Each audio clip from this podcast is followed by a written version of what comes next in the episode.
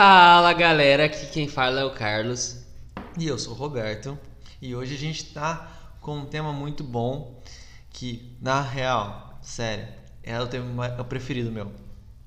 Na moral, na verdade, Carlos. Isso Qual aí. que é o tema, Carlos? A volta de Jesus. Cara, é o tema que mais me dá é, vontade de aprender, estudar. E na teologia, quando eu tava fazendo, foi um tempo muito de aprendizado.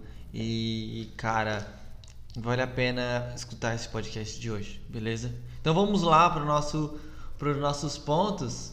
Isso aí. E, cara, a gente tava pensando aqui, o que, que a gente vai discutir a respeito? E, cara, é muito interessante que a gente tava percebendo que a importância da volta de Jesus, ela, como que ela tava sendo jogada fora, sabe? Por causa que a gente entende que Jesus, ele é nosso rei, salvador, né? Ele ele fez com que a gente tivesse livre acesso, né, à sala do trono. Então, o que, nós entendemos a, a, respeito disso? Nós temos que ter a importância, a gente tem que entender o, o porquê que ele vai voltar, como ele vai voltar, sabe? E temos que reconhecer isso no nosso coração. E muitas pessoas dentro do nosso cotidiano, pessoas que são influentes também, eles não expressam isso eu vejo muita pouca gente expressando expressando esse essa importância que Jesus ele vai voltar e que ele está voltando, sabe?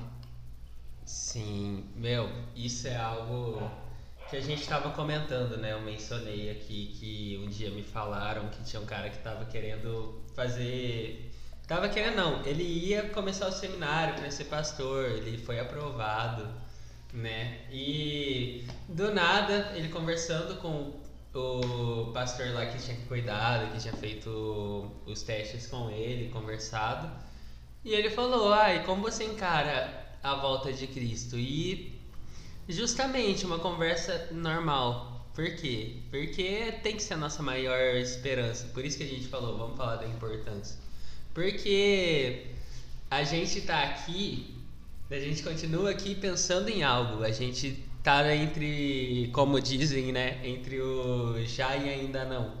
A gente, é Cristo já ressuscitou, a gente já foi salva, mas a gente ainda não foi, não está lá, não teve essa salvação é realmente concretizada na eternidade, mas a gente já tem ela e a gente desfruta um vislumbre, né, um pedaço do que que vai ser lá na frente. Exato. E o cara, ele simplesmente achou que era um teste de teologia e falou: Ah, você não vai me pegar nessa e tal. Ele foi grosso. E de repente, justamente, ele não deu uma importância pro tema que deveria ser a maior esperança dele. Então, nisso ele tava para começar o seminário e não começou.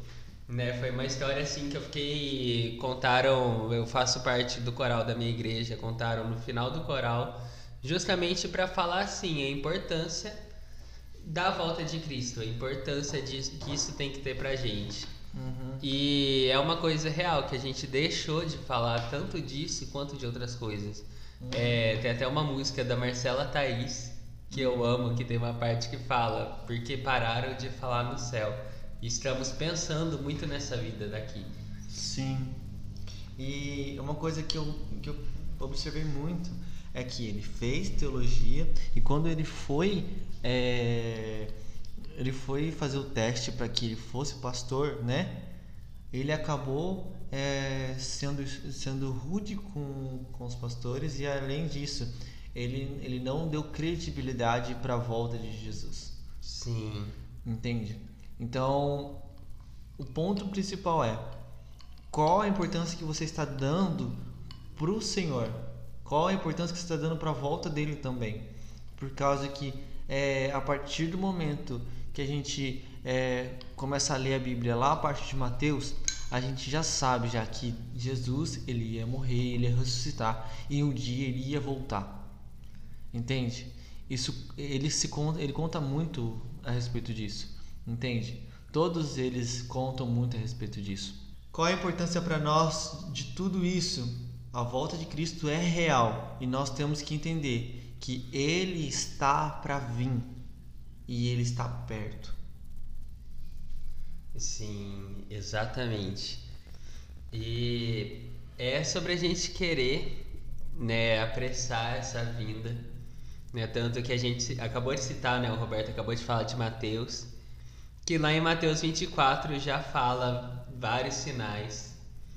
E isso tem que ser a nossa maior esperança e tem que ser aquilo que a gente deseja, né? Eu estava falando justamente com uma amiga sobre isso esses dias. Eu sempre estou falando com alguém, né? E isso Sim. que é incrível, eu sempre cito, porque parece que todas as minhas conversas fluem para algo que ou a gente vai falar no podcast ou é a- o tema da pregação de alguém. É super engraçado para mim, porque eu fico, meu Deus, Deus está confirmando mais uma conversa. Sim. E a gente tem que querer apressar essa vinda, né? E justamente a gente estar atento aos sinais, né? Que lá em Mateus 24 a gente pode citar aqui, para não ter que ler o versículo inteiro agora, pelo menos, que muitos vão vir como falsos cristos, muitos vão vir falando eu sou o Cristo ou Jesus está lá, mas não é. E guerras, rumores de guerras, é, pestes, né? Estamos vivendo uma pandemia mundial, quem diria, não? E por aí vai, né? Terremotos, fomes, algo que já vemos muito fome, né? E justamente ele fala no final: será pregado o evangelho do reino por todo o mundo para testemunho a todas as nações. Então virá o fim. Então é realmente seus vários sinais, a importância deles. E o mais incrível é a gente estava discutindo, né, dessa parte sobre as guerras, que é um algo que eu amo. Porque eu vou até ler essa parte do versículo, porque é algo que sempre me pega. E vocês ouvirão falar de guerras e rumores de guerras. Fiquem atentos e não se assustem, porque é necessário que isso aconteça. Mas ainda não é o fim. Porque nação se levantará contra nação e reino contra reino, haverá fomes e terremotos em vários lugares. Porém, todas essas coisas são os princípios das dores. Exato. O que que me pega nisso, né? Não é o fim, sabe? É aquela certeza de não, vocês vão sofrer. Você vai sofrer, vai, vamos ter medo. Vamos saber, nossa, óbvio, perigos de terceira guerra mundial. Quantas quantas vezes nos últimos anos do nada surgiu assim algo que na verdade nem era para ser um risco de terceira guerra, mas uma galera ficava falando, não, vai virar é, terceira guerra, não sei o quê. A gente ouviu muito isso. Eu, tive- é, eu lembro até que teve uma adolescente da minha igreja que quando começou isso, acho que em 2020, né, que teve.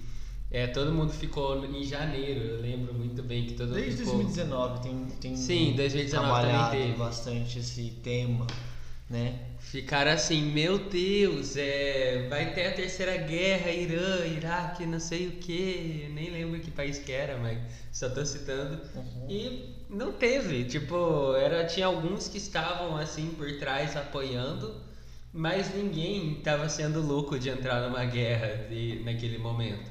Mas eu lembro que essa adolescente ficou nervosa, desesperada, e tipo, meu, eu preciso conversar com alguém sobre isso que eu tô morrendo de medo. Uhum. Daí, indo pra igreja, a gente foi, conversou um pouco no caminho e justamente daí eu lembrei desse versículo, que era o versículo que eu tinha acabado de ler na mesma semana, assim, e até hoje eu nunca mais esqueci. Até em Mateus é 20, 28. Mateus 28, né, no, na grande comissão, Jesus fala justamente e eis que estou com vocês todos os dias até o fim dos tempos. Sim. Então é realmente a volta dele é uma promessa feita pra gente ter certeza assim que não, ele tá com a gente, ele tá cuidando. No final a gente vai em, algo, em um lugar melhor, então é a nossa esperança, sabe? Sim, tem alguns historiadores que falam, é, sociólogos, assim, é, da parte acadêmica, cara, eles estão falando que é, a partir de 2020 é, terá mais pandemias, entende? É, vai ter mais épocas pandêmicas no nosso país e não no nosso país, mas no mundo inteiro. Então assim, o mundo ele vai acabar tendo que, que estar mais fechado, mais é, é, mais cada um por si, porque assim as pessoas elas vão ter que mudar a sua própria vida social, sabe? Por conta de, por conta disso mesmo, sabe? Por conta dessa dessa que vai ter que ficar fechando fechando toda hora é, fronteira e assim e vai vai eles vão vivendo e eles vão aprendendo o que que é, é viver dentro de uma vida pandêmica de isolamento, é, sai de isolamento e etc e tal, certo? E a gente tem que apontar muito também é, os sinais, quais são os, os, sinais e como que o Senhor vai vir. Porque eu vejo lá em Apocalipse, se a gente for, for pensar lá na Bíblia, ele virá em uma carruagem de fogo, vai vendo? Ele vai vir com uma roupa, que essa roupa ela é vermelha, vermelha sangue. E esse vermelho sangue ele tem uma, uma curiosidade. Esse vermelho sangue é por conta do, de tudo que. toda a raiva que ele sentiu. É, ele vai vir com, com vestes de justiça. Então, assim, cara, imagina o JC. Brother, de vestes de justiça, brother. Mano, eu imagino assim que as pessoas elas vão sim, é, os demônios vão ficar com muito medo, certo? E assim as pessoas vão, vão ficar com muito medo também. E assim, uma coisa que mais pega as pessoas é o medo da vinda de Jesus. Todo mundo tem muito medo da, vida de, da vinda de Jesus. Eu, no começo, quando comecei a estudar Apocalipse, eu senti muito medo. Eu tinha medo. Então, é... e a primeira vez que eu li, aconteceu um negócio muito estranho comigo. É, mas o Senhor é bom e Ele cuidou de mim sempre. Então eu entendi o que era Apocalipse. Eu, eu, eu, eu imaginei é, que Apocalipse era, era um bicho de, de sete cabeças, sabe? Para entender, mas não, foi muito mais prático do que antes. E eu entendo que, assim, meu coração ele clama por avivamento mas esse avivamento, ele é para a volta de Jesus.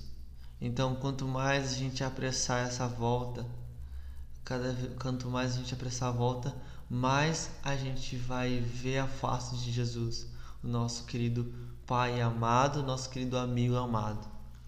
Sim, é justamente o que a gente estava falando, né? Que é sobre a importância disso, é justamente tudo que a gente faz é para esse dia. Aqui a gente está apenas num pedaço, é como se fosse a gente estivesse na parte rasa do oceano, sabe? A gente estava na praia ainda curtindo o mar vindo, mas a gente tem um vasto oceano para navegar praticamente, né? Para a gente não só navegar, mas ir no fundo.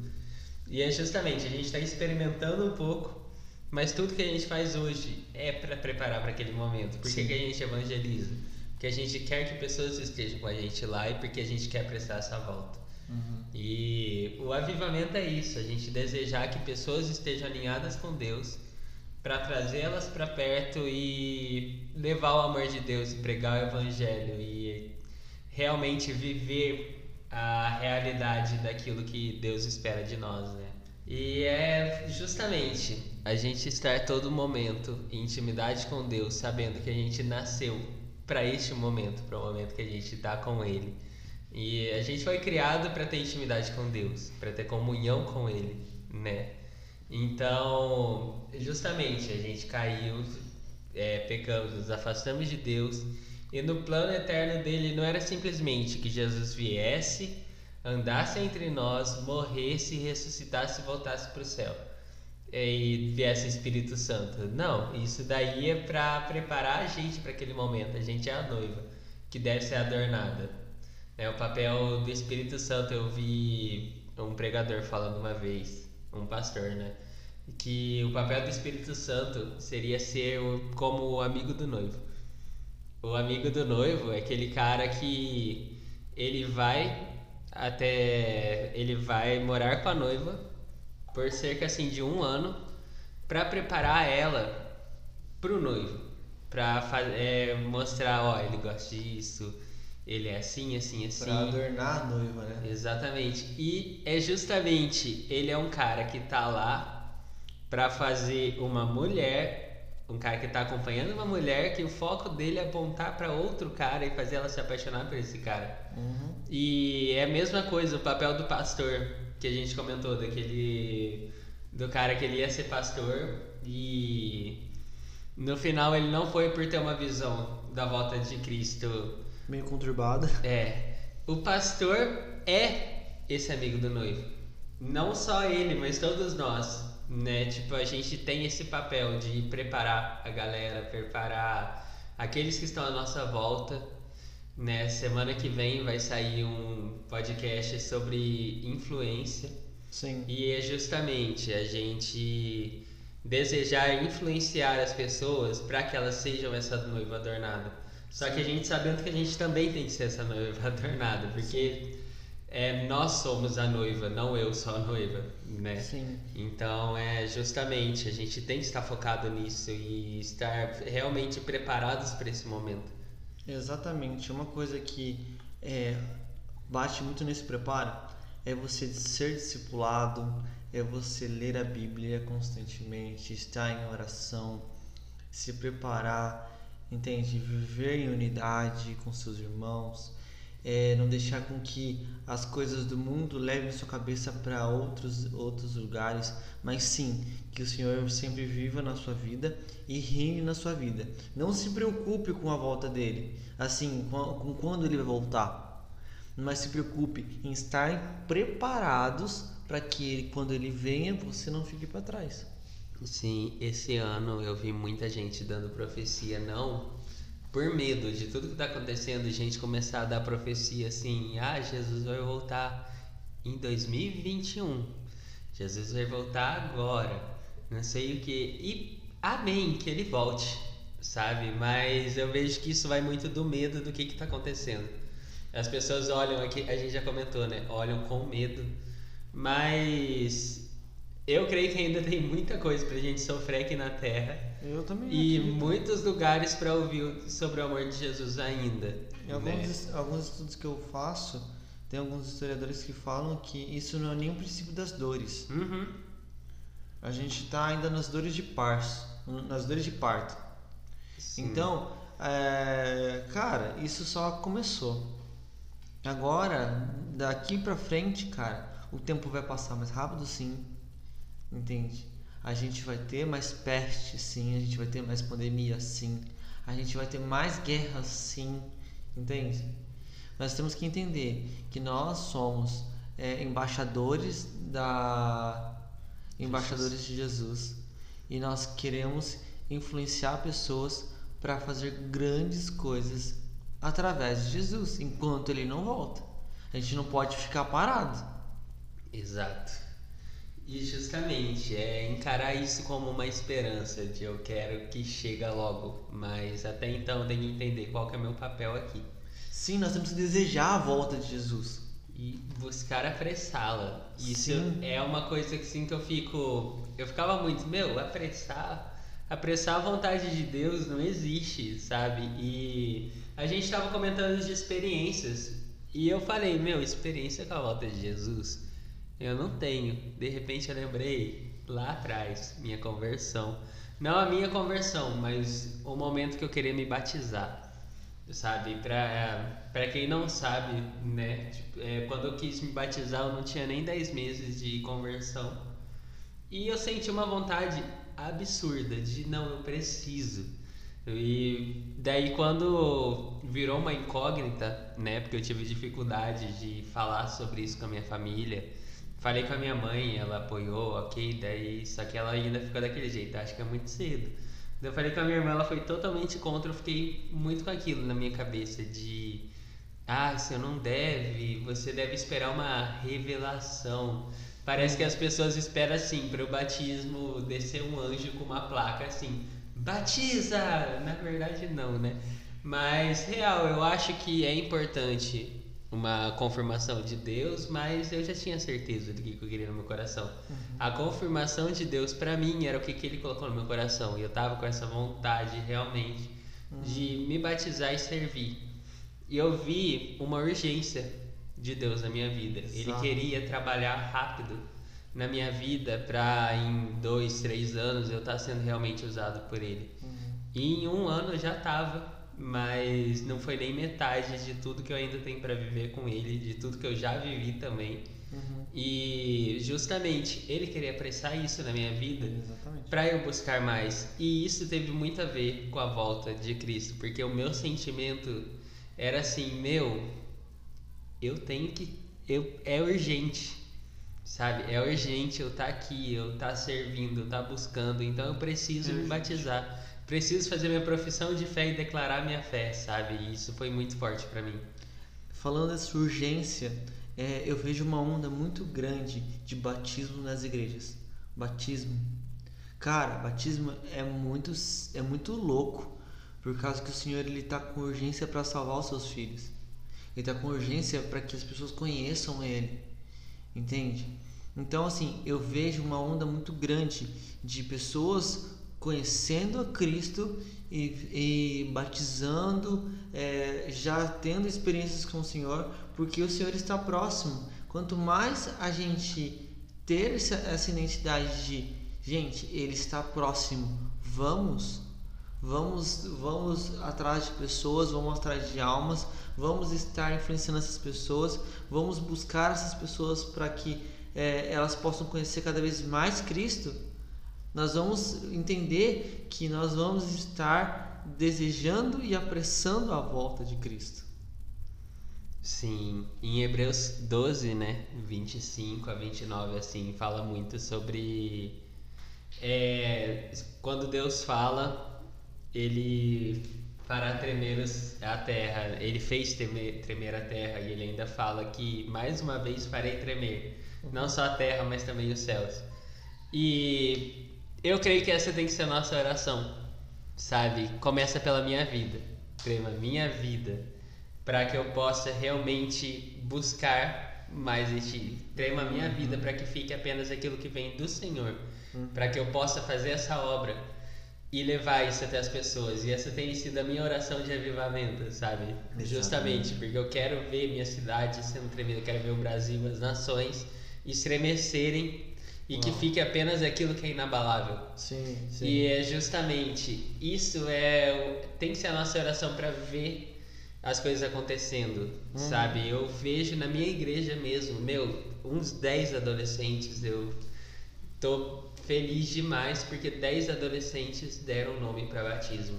Isso é Mas tem muitos que frequentam meu, o ministério que eu faço parte ele é totalmente evangelístico, porque vem adolescentes da cidade inteira é, ouvir a palavra. Na verdade, a maioria não está nem focada, a maioria vai lá por outros motivos, vai para fugir de casa, vai para ver menininho, ver menininha e. Mas acabam é, sendo pegados. Uma hora pega. Agarrados pelo Espírito Santo. Exatamente. Ontem eu estava na intercessão e no nosso templo tem o, o templo, ele é meio inclinado, né? Porque a, a igreja fica bem numa subida. E tem o segundo andar. Naquele andar tem a sala de mídias, que é onde a gente fica orando. E tem uma janela enorme, assim, que você vê todo mundo. E eu tava olhando os adolescentes tudo conversando no celular e eu tava falando, uma hora pega. O meu antigo líder, ele era um que tava lá bagunçando no culto inteiro. Até o meu líder atual também foi um dos que estava bagunçando o tempo todo no culto. Hum. E hoje são e hoje viraram líderes, sabe? E hoje viraram uma, pessoas influentes que influenciam muito a nossa vida. Uhum. Então eu realmente fico olhando, meu, essa galera vai ser pega em nome de Jesus e eu começo a orar. Justamente porque eu creio que a gente vai ver várias ondas de conversão.